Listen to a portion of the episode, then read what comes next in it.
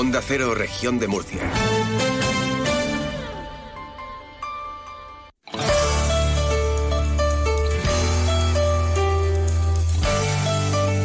Región de Murcia en la Onda. Maripaz Martínez.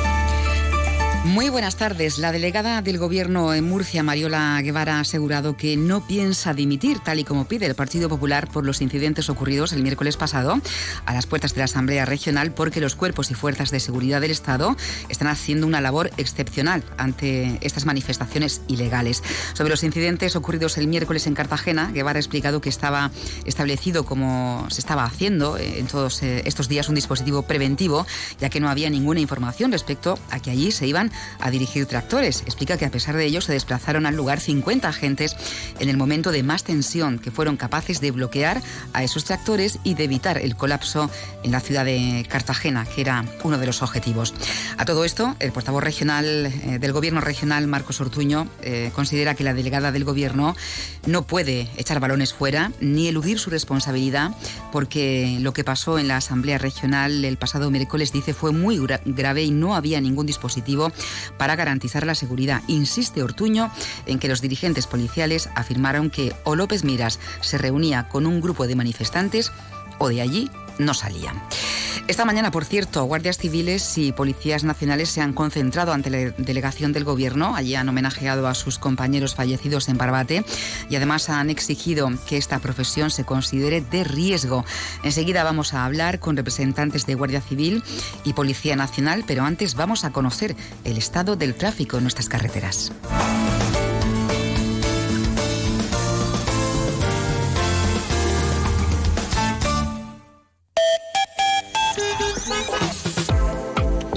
Desde la DGT nos informa Lucía Andújar. Buenas tardes. Muy buenas tardes. Hasta ahora estamos pendientes de complicaciones y circulan por la una a su paso por Espinardo en ambos sentidos. Al margen de esto van a encontrar circulación muy tranquila. No registramos más incidencias, pero les vamos a pedir mucha precaución en las carreteras. Tenemos a esta hora 22 grados en la ciudad de Murcia.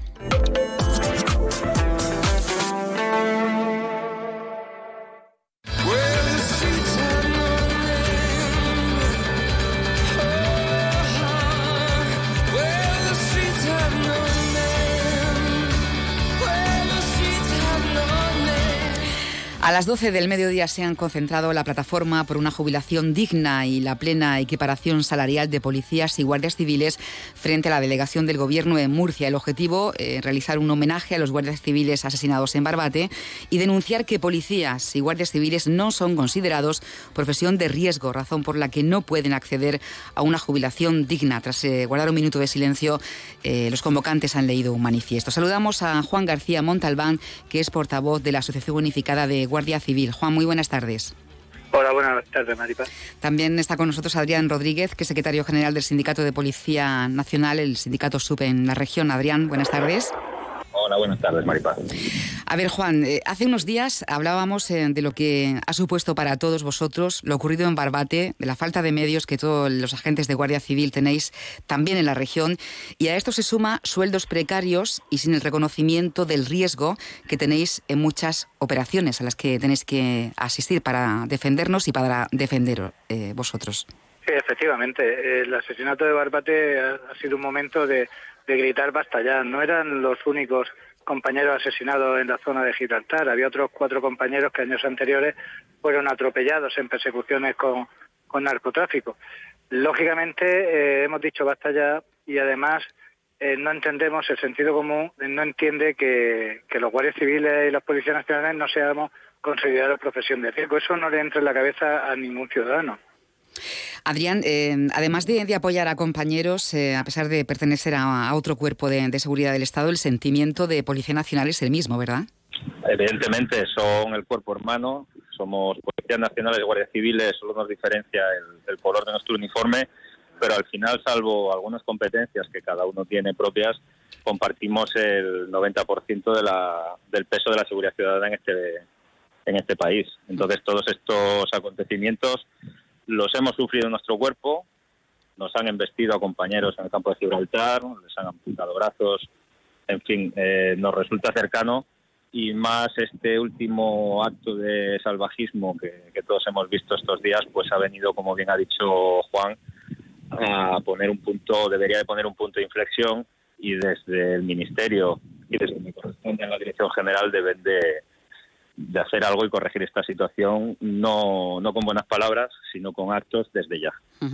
Bueno, decía Juan que nadie entiende ¿no? Que, no se considere una, eh, una profesión de, de, riesgo. ¿Cómo es posible que agentes de Guardia Civil, Juan, y Policía Nacional no se consideren profesión de riesgo? No tratáis con niños, precisamente, ni las armas tampoco son de juguete. Imagino que esta reivindicación la venís haciendo desde hace mucho tiempo.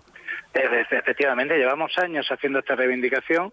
Llegamos a un punto ya de inflexión en, esta situación en el 2022 cuando se reconoce la profesión de riesgo para mozos de escuadra y policía foral, anteriormente fue China y policías locales, y con la, con la consideración de profesión de riesgo conlleva que nos podamos jubilar anticipadamente a los 60 años.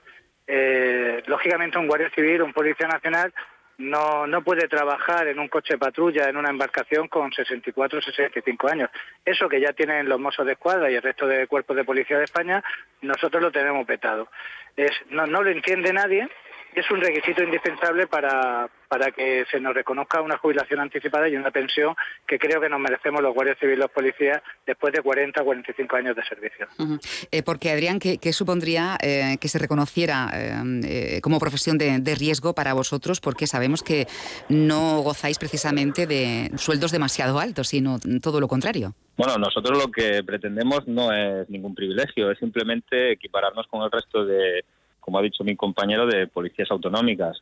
No es comprensible que en, nuestro país haya una serie de policías autonómicas y locales que ya tengan acceso a unos derechos, como es la jubilación anticipada y ser considerados eh, profesión de riesgo, y nosotros no lo seamos. Nosotros llevamos un arma y en el momento que nos ponemos un uniforme y salimos a la calle, estamos expuestos. El primer paso sería el reconocimiento como profesión de riesgo, lo cual permitiría que se nos aplicasen índices correctores a la hora de jubilarnos y no perder eh, el poder adquisitivo que perderíamos ahora, que puede rondar entre unos 500, 600, 700 euros según el caso, cuando tanto Guardia Civil como Policía Nacional pasamos a segunda actividad o a la reserva, situación que por otro lado los compañeros cada vez alargan más. Por esa pérdida que estamos hablando, un hogar de un policía o de un Guardia Civil cuando pasa a segunda actividad tiene unas pérdidas retributivas muy importantes que con el reconocimiento de profesión de riesgo y por tanto esa jubilación en base a unos índices correctores pues vendría más adecuada y no sería esa pérdida tan, tan exagerada como ahora. Eh, Juan, ¿qué, habéis denunciado o reivindicado en ese manifiesto que, que habéis leído esta mañana? En primer lugar, lo que hemos hecho ha sido un minuto de silencio en homenaje a nuestros compañeros un minuto muy sentido por todos los que estábamos allí presentes. Cualquiera de nosotros podría haber sido uno de ellos y, bueno, pues ese ha sido nuestro primer reconocimiento. En segundo lugar, eh, pretendemos que el, el, proceso de equiparación salarial se complete. Se quedó incompleto en la anterior legislatura. Falta cumplir ahí todavía una diferencia salarial mensual de unos 200 euros con, los policías autonómicos y creemos que es el momento de cumplirlo. Y la segunda parte, podríamos decir, de ese de ese proceso de equiparación sería eh, la jubilación anticipada. No puede ser que un guardia o un policía nacional con 40 o 45 años y ahora se está jubilando mucha gente que estuvo en los peores años del plomo de ETA o ahora en este caso en una de singularidad de, del estrecho se jubile con 700 euros menos que un policía local o un mozo de escuadra o un policía autonómico. Esa, esa diferencia, ese agravio, pretendemos que en esta legislatura y cuanto antes mejor se solucione. Un guardia civil, un policía nacional no puede trabajar con 60 y si, si deja de trabajar pierde 700 euros. La vida actual, el, nivel económico actual no nos permite esa posibilidad, con lo cual los guardias civiles alargan su vida laboral hasta los 65 años cuando ya no se encuentran en condiciones de prestar servicio al ciudadano, cuando ya el servicio que prestamos no es el mismo que cuando tienes 25, 30, 40 años. Pretendemos que en esta legislatura y en concreto que se empiece ya, se abra una mesa de negociación con el Ministerio del Interior donde se ponga todo encima de la mesa y se solucione una por todas. El ministro tiene que ser valiente, no ser ministro de Interior siendo una persona que no acomete los, los, los, desafíos que tiene el ministerio. Tiene que ser valiente, abrir una mesa de negociación, sentarnos, hablarlo y llegar a un acuerdo para que esta situación se solucione. Bueno, eh, os habéis movilizado a las puertas de la delegación del Gobierno. Juan, ¿os ha recibido la delegada? Sí, nos ha recibido la delegada de gobierno, hemos tenido los representantes de varios sindicatos y asociaciones una breve reunión con ella, le hemos expuesto nuestro punto de vista, lo ha entendido, eh, es, sería incomprensible que no lo entendiera, lo entiende cualquier persona que no declara profesión de riesgo a policía guardia civil, no, no es entendible, no es de sentido común y se ha comprometido por lo menos a hacérselo llegar al ministro del Interior. Si todos los delegados y subdelegados de Gobierno de España lo hacen, el ministro del Interior creo que se verá obligado eh, a acelerar el proceso de una mesa de negociación y solucionar de una vez por todas este agravio. Adrián, ya para ir terminando, eh, ¿esperáis que, a partir de ahora este sea un punto de, inflexión y que cambien las cosas para todos vosotros, Policía Nacional y Guardia Civil? desde luego, desde las asociaciones de guardias civiles y desde los sindicatos policiales vamos a seguir presionando. Esto es una carrera que acaba de empezar y tenemos que poner toda la carne en el asador y, como bien ha dicho mi compañero, el ministro tiene, se le ha lanzado un guante, debe de recogerlo y yo creo que es el momento por muchas circunstancias. Pues eh, Adrián Rodríguez, eh, que es el secretario general del Sindicato de Policía Sub, muchísimas gracias, mucha suerte a todos, un abrazo. Muchas gracias, Maipaz.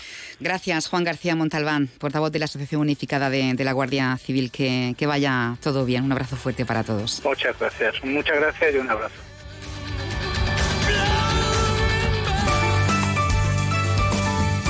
Tardes para compartir, informar y entretenerte. A partir de las dos y media en Onda Cero.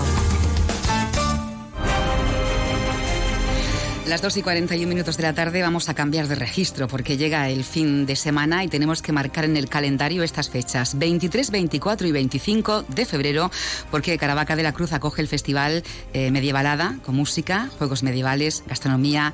Participarán 600 representantes de 80 localidades del país que forman parte de la UNDEF. ¿Quién tiene todos los detalles del evento? Pues el director del Instituto de Turismo, Juan Francisco Martínez. Muy buenas tardes. Hola Maripaz, muy buenas tardes. Bueno, eh, protagonista este 2024 con el año jubilar Caravaca de la Cruz es otra excusa ¿no? para visitar eh, Caravaca eh, con Medievalada, con la colaboración de la Fundación Camino de, la Cruz. Han organizado entre todas las instituciones, digamos, un parque temático ¿no? para el próximo fin de semana. Sí, Caravaca, con motivo de, de, su año jubilar 2024, de ese año jubilar que ya está permitiendo que desde comienzo de año sean miles las personas, miles los peregrinos que están visitando nuestra ciudad santa. Hay que recordarlo que Caravaca es una de las cinco ciudades santas que hay en el mundo para la cristiandad y dentro de la programación extraordinaria que impulsa la Fundación Camino de la Cruz y todos sus patronos, vamos a tener el privilegio de acoger la gran reunión anual de las entidades festeras de moros y cristianos de España, esa medievalada que has comentado y que va a aglutinar en su desarrollo actividades de índole cultural, gastronómica, festiva y musical. Va a girar todo en torno a la Edad Media. Sí, Caravaca que ya tuvo en la Edad Media un protagonismo muy grande, muy grande como, como ciudad, pues va a coger a más de 80 localidades en cuyas fiestas pues la tradición de moros y cristianos tiene un gran protagonismo que van a celebrar su asamblea anual de UNDEF y por esa razón pues este este gran ciclo que va a incluir una exposición, ilustrar la historia del aguileño Pedro Hurtado para conocer mejor ese pasado medieval y el legado que ha llegado hasta nuestros días. Juegos medievales en gran formato, vamos a tener, y hay que destacarlo, un gran tablero gigante de 20 metros cuadrados, donde va a tener protagonismo el año jubilar, Caravaca a la Cruz, pero también se va a poder jugar a las damas, al ajedrez, va a haber tableros de habilidad, de estrategia, vamos a tener ese sábado 24 de febrero, que yo quiero invitar a todas las personas que nos estén escuchando a que asistan, porque vamos a tener 10 bandas de música. Eh, las personas que conozcan las fiestas de moros y cristianos sabrán que tienen un ritmo especial, que tienen también unos movimientos, unos bailes especiales, que van a hacer un gran pasacalle por el centro histórico de Caravaca y por supuesto pues un banquete medieval que se nos hace la boca agua cuando nos contaban en la presentación que va a haber caldos de ave, carnes asadas y panes rústicos. Bueno, pues a disfrutar de, esos eh, platos eh, medievales. Eh, ¿Cuántos representantes van a llegar a, Caravaca? Que ya nos contaba que vamos a poder ver, porque forman parte de la Unión de Entidades Festeras, ¿no? De Moros y Cristianos, de, la UNDEF. Sí, nos comentaba precisamente Alfonso Galvez, que además de ser el presidente de la Federación de Moros y Cristianos de la ciudad de Murcia, es el delegado de UNDEF en la, en la comunidad que solamente de los grupos festeros de la región de Murcia, hay que recordar que las fiestas de moros y cristianos de Caravaca tienen la más alta catalogación como interés turístico internacional, que las de Murcia tienen la de nacional y están trabajando para dar, para dar un pasito más, pero que tenemos también grupos de Abanilla, de Santomera y de Lorca que tienen el interés turístico regional. Por eso nos decía Alfonso que estiman unos mil participantes de la región de Murcia y de 2.500 a 3.000 personas, pues de esos grupos de 80 localidades de fuera de la región que van a venir a disfrutar, como hemos dicho, de nuestro pasado histórico, de nuestra cultura y de nuestra gastronomía. Bueno, eh, eso será el próximo fin de semana, recordemos 23, 24 y 25 en Caravaca de la Cruz, pero eh, tenemos que aprovechar mm, porque hay una exposición muy importante que llega a su fin este fin de semana. Hablamos de, de Magna Urbe, Juan Francisco. Sí, concluye tres meses de la primera exposición, el primer gran evento extraordinario promovido en torno al año jubilar bajo el mecenazgo de la Fundación Caixa y la propia Fundación Camino de la Cruz de Caravaca, que ha recogido más de 40 obras de arte, un periodo de investigación sobre el patrimonio histórico de Caravaca en la Edad Media, en el Renacimiento y en el Barroco. Yo quiero invitar también a todas las personas que se puedan sentir atraídos por este tipo de, iniciativas de ámbito cultural, religioso, a que visiten Caravaca antes del domingo, con lo cual te quiero agradecer mucho la, la oportunidad porque en la iglesia de la Compañía de Jesús nunca más se van a poder aglutinar esas 40 obras, obras de arte conjuntamente. Hay un guía turístico especializado que va a hacer que su experiencia sea maravillosa y destaca sobre todo y se ha restaurado por la propia Fundación Camino de la Cruz para la ocasión un óleo que estaba guardado, que no se había valorizado, que no se tenía en cuenta lo que, lo que representaba y es el aparecimiento de la Vera Cruz, se llama el cuadro entre San Félix y Santa Regula, que está datado en el año 1680 y que como curiosidad y como hito contiene la primera vista topográfica que hay documentada ya no solo de Caravaca de la Cruz, sino de toda la región de Murcia. Y en total, Maripaz, han sido unas 18.000 personas las que estos tres meses, desde diciembre, han visitado esta muestra extraordinaria. Un 15% han llegado de Madrid, un 12% de Cataluña, un 5% de Andalucía e importantísimo, un 4% de esos 1.800 visitantes de países como Francia, Reino Unido, Holanda y Bélgica, destacando sobre todo en un 60% pues las personas que de la región de Murcia hemos visitado esta exposición. Bueno, pues eh, lo dejamos aquí porque un mal de tiempo. Aprovechamos eh, para ver eh, Magna Urbe este fin de semana que finaliza y el próximo con ese evento medievalada. Juan Francisco Martínez, muchísimas gracias. Un abrazo fuerte. Muy bien, Maripaz. Muchas gracias y buen fin de semana. Igual. Teatro, música, circo, humor, espectáculos, girando por los escenarios. La cita semanal con el entretenimiento y la cultura de nuestra región. Los viernes en Región de Murcia en la Onda. Deseando estamos para organizarnos el fin de semana de conocer qué nos han preparado en el Teatro Romea, en el circo y en los auditorios de Murcia. Victoria Clemente nos lo cuenta todo. Victoria, muy buenas tardes. Buenas tardes, ¿qué tal? Bueno, ¿qué nos habéis preparado en el Romea para el fin de semana? Pues en el Romea va a ser protagonista el teatro, eh, con la obra de don Ramón María del Valle Inclán, a través de Ramón Gómez de la Serna, un espectáculo de Xavier Alberti, acompañado en escena por el piano de Mario Molina. Casablanc, eh, convertido en Gómez de la Serna, desgranará una reflexión sobre la validez de la literatura para entender la vida, viajando hacia la obra y el alma, sobre todo de Valle Inclán en este espectáculo eh, es un espectáculo que invita al público a intuir, entender, sintonizar, sintiendo los ecos de una época impresionante, de una época en la que el arte y la vida se daban la mano. Una obra que ha tenido, por cierto, muy buena acogida en Madrid, que recomendamos encarecidamente. Pues que aprovechen, eh, porque será mañana sábado eh, esta cita con este clásico de, de Valle Inclán en el Romea. Y nos vamos hasta el Teatro Circo de Murcia. Victoria nos vamos con dos propuestas familiares que completan la programación semanal del Teatro Circo. Eh, será mañana sábado, La Baldufa presentará Imperfect, un montaje creado junto a la coreógrafa Sol Picó que logró el premio FETEN 23 al mejor espectáculo de gran formato y en, un momento de cambio social, de miedos, incertidumbres, tres cuerpos inexpertos e imperfectos deciden reinventarse, jugar como niños y experimentar con la danza. Imperfect, que llega a Murcia dentro del programa Platea, es un, es un espectáculo de reflexión sobre las propias limitaciones, de descubrimiento de la belleza no convencional y de búsqueda de las ilusiones. ¿Y cómo terminamos el fin de semana en el Teatro Circo este domingo? Espectáculo musical de Peter Pan.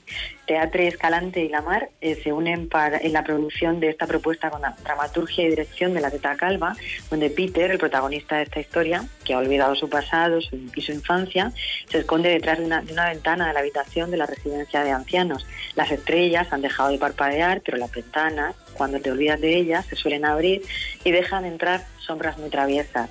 Una de esas sombras se coloca en esos recuerdos de Peter, dejando que aparezca el niño eterno que se lo lleva hacia nunca jamás. Y antes de pasar a... Sí. Dime, dime. No, te, decía que el domingo en el Teatro Circo. Eso, el domingo en el Teatro Circo. Y antes de pasar a los auditorios, eh, quiero preguntarte por la cita que tenemos esta tarde en el ciclo A Pie de Calle.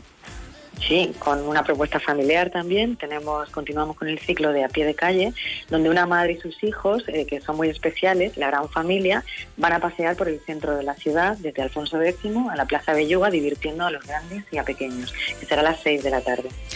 Pues eh, cita eh, en el ciclo a pie de calle hoy y vamos con los auditorios. En auditorios y Teatro Bernal eh, tendremos este fin de semana danza, teatro y música.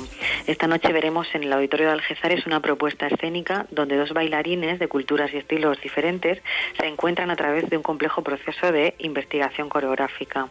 Se trata de un espectáculo intimista donde los cuerpos conectan, exploran los límites de movimiento a través de la danza contemporánea, el flamenco y danzas indígenas de Taiwán. Pasamos al Auditorio de Guadalupe, donde mañana llegará Menina, Soy una puta obra de Velázquez, y se trata de una propuesta incluida en el festival en clave mujer que es la historia, en palabras de la actriz, de una, de muchas y de todas, donde ella declara que de pequeña sus compañeros de clase ya empezaron a llamarle foca, ballena, ya sabes, dice ella, y durante una excursión al Museo del Prado adquirió nuevos superlativos y calificativos, de entre todos ellos se quedó con Menina.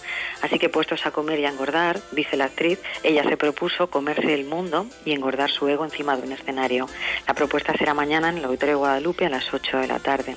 Y por último, tenemos el Teatro Bernal del Palmar, que se convertirá también el sábado en escenario de la Cumbre Flamenca de Murcia, con el recital de guitarra flamenca con percusión de Mercedes Luján. Como ves, danza, teatro, flamenco y literatura tenemos este fin de semana que ofrecer desde el área de escénicas. Pues mucho y variado. Gracias, Victoria. Gracias, Maripaz. Buenas tardes. Pues eh, nos acercamos ya al Víctor Villegas eh, para hablar con Antonio Contreras que nos han preparado este fin de semana. Antonio, buenas tardes. Hola, buenas tardes. Venga, empezamos mañana, ¿no? Desde la primera cita en el Víctor Villegas. Sí, mañana tenemos el sábado, mañana sábado a las 8 de la tarde dentro del Festival Pro Música de Murcia, eh, una nueva visita, en este caso el Cuarteto Iberia. Es uno de los mejores cuartetos que hay en España, está fundado en el año 2018 eh, bueno, un, cuarto clásico de dos violines, un viola y un violonchelo, y bueno, pues música, típica música de, cuarteto, para pasar una muy buena tarde de sábado. Bueno, el domingo tenemos concierto en familia. El domingo tenemos concierto en familia, sí, tenemos una nueva, una nueva entrega, en este caso un espectáculo que llaman eh, Alegro, espectáculo de humor y música clásica.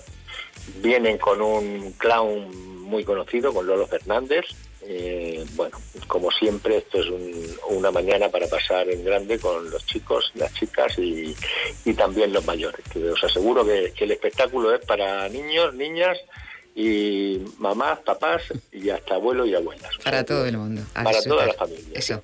Y háblanos del martes, porque tenemos eh, otra cita en el auditorio. Sí, el martes tenemos eh, pues una nueva entrega del, del ciclo del auditorio, ciclo de, música clásica y nos visita eh, el que siempre lo decimos es posiblemente, o, para mucha gente, mm. el mejor pianista vivo en este momento en el, en el mundo. Eh, se trata de Grigory Sokolov, es verdad que nos, nos viene a ver con cierta frecuencia, se ve que le gusta nuestra sala y nuestro público. No me extraña.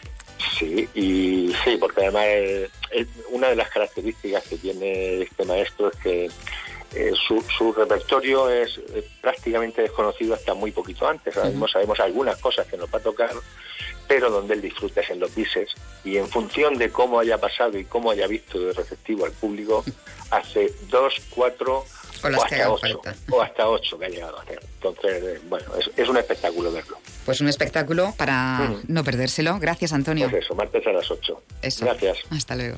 Hasta luego. Región de Murcia en la onda. Tardes para compartir, informar y entretenerte. A partir de las dos y media en Onda Cero.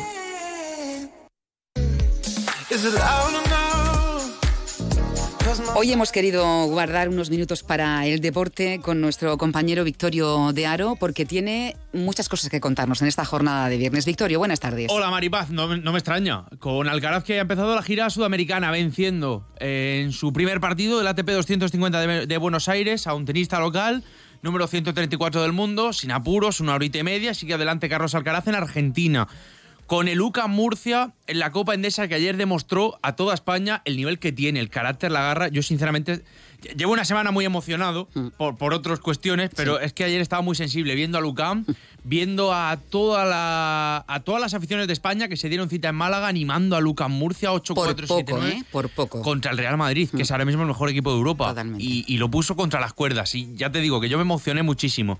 Y bueno, es viernes y tenemos un montón de cosas este fin de semana. El Cartagena que está fenomenal. Fíjate cómo está el Cartagena, fenomenal, ha salido del descenso, se enfrenta al Zaragoza, que también es otro equipo que está en muy buena dinámica. Y en primera federación, el Real Murcia, que llevan cuatro partidos de segunda vuelta, tres victorias, un empate, recibe al Intercity, un equipo de Alicante.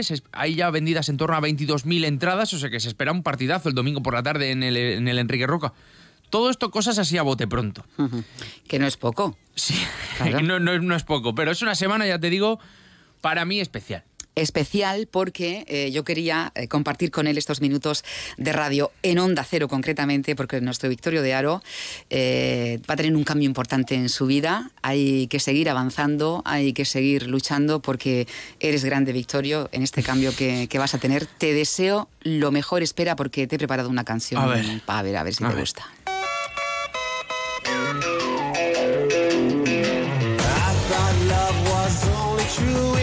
Lo tenemos que despedir con alegría, como es él, porque ha sido nuestro motor ¿eh? en los últimos años, que hemos compartido junto a este, esta joven promesa que va a seguir brillando en la radio, en las ondas, en esta nueva etapa que comienza? Mira, Maripaz, yo sé que has escogido esta canción porque sabes que me encanta Shrek y porque me encanta el burro, el asno que hay, sí, sí, sí, porque es charlatán, porque no se calla, porque está ahí.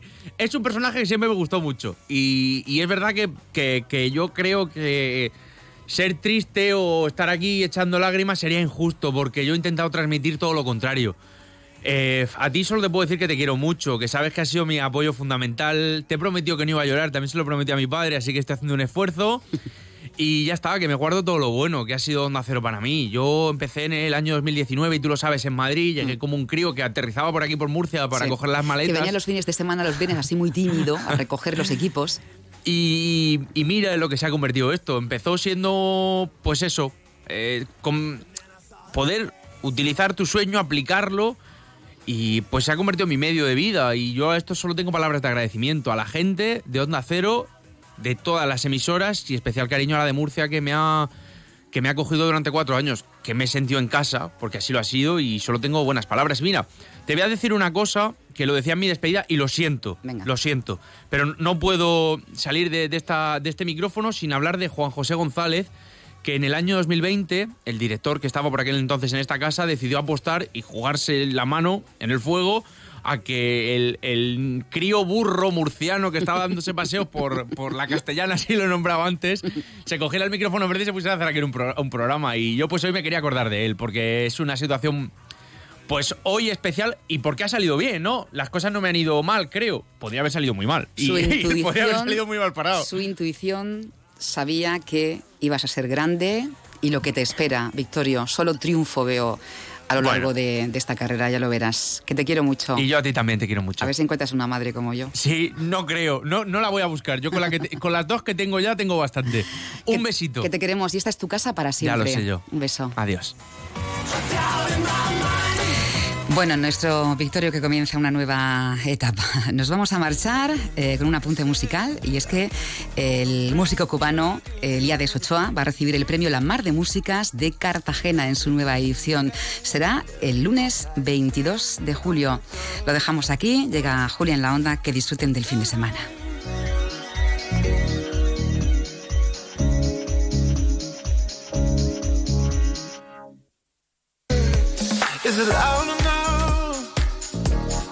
Body is calling for you. calling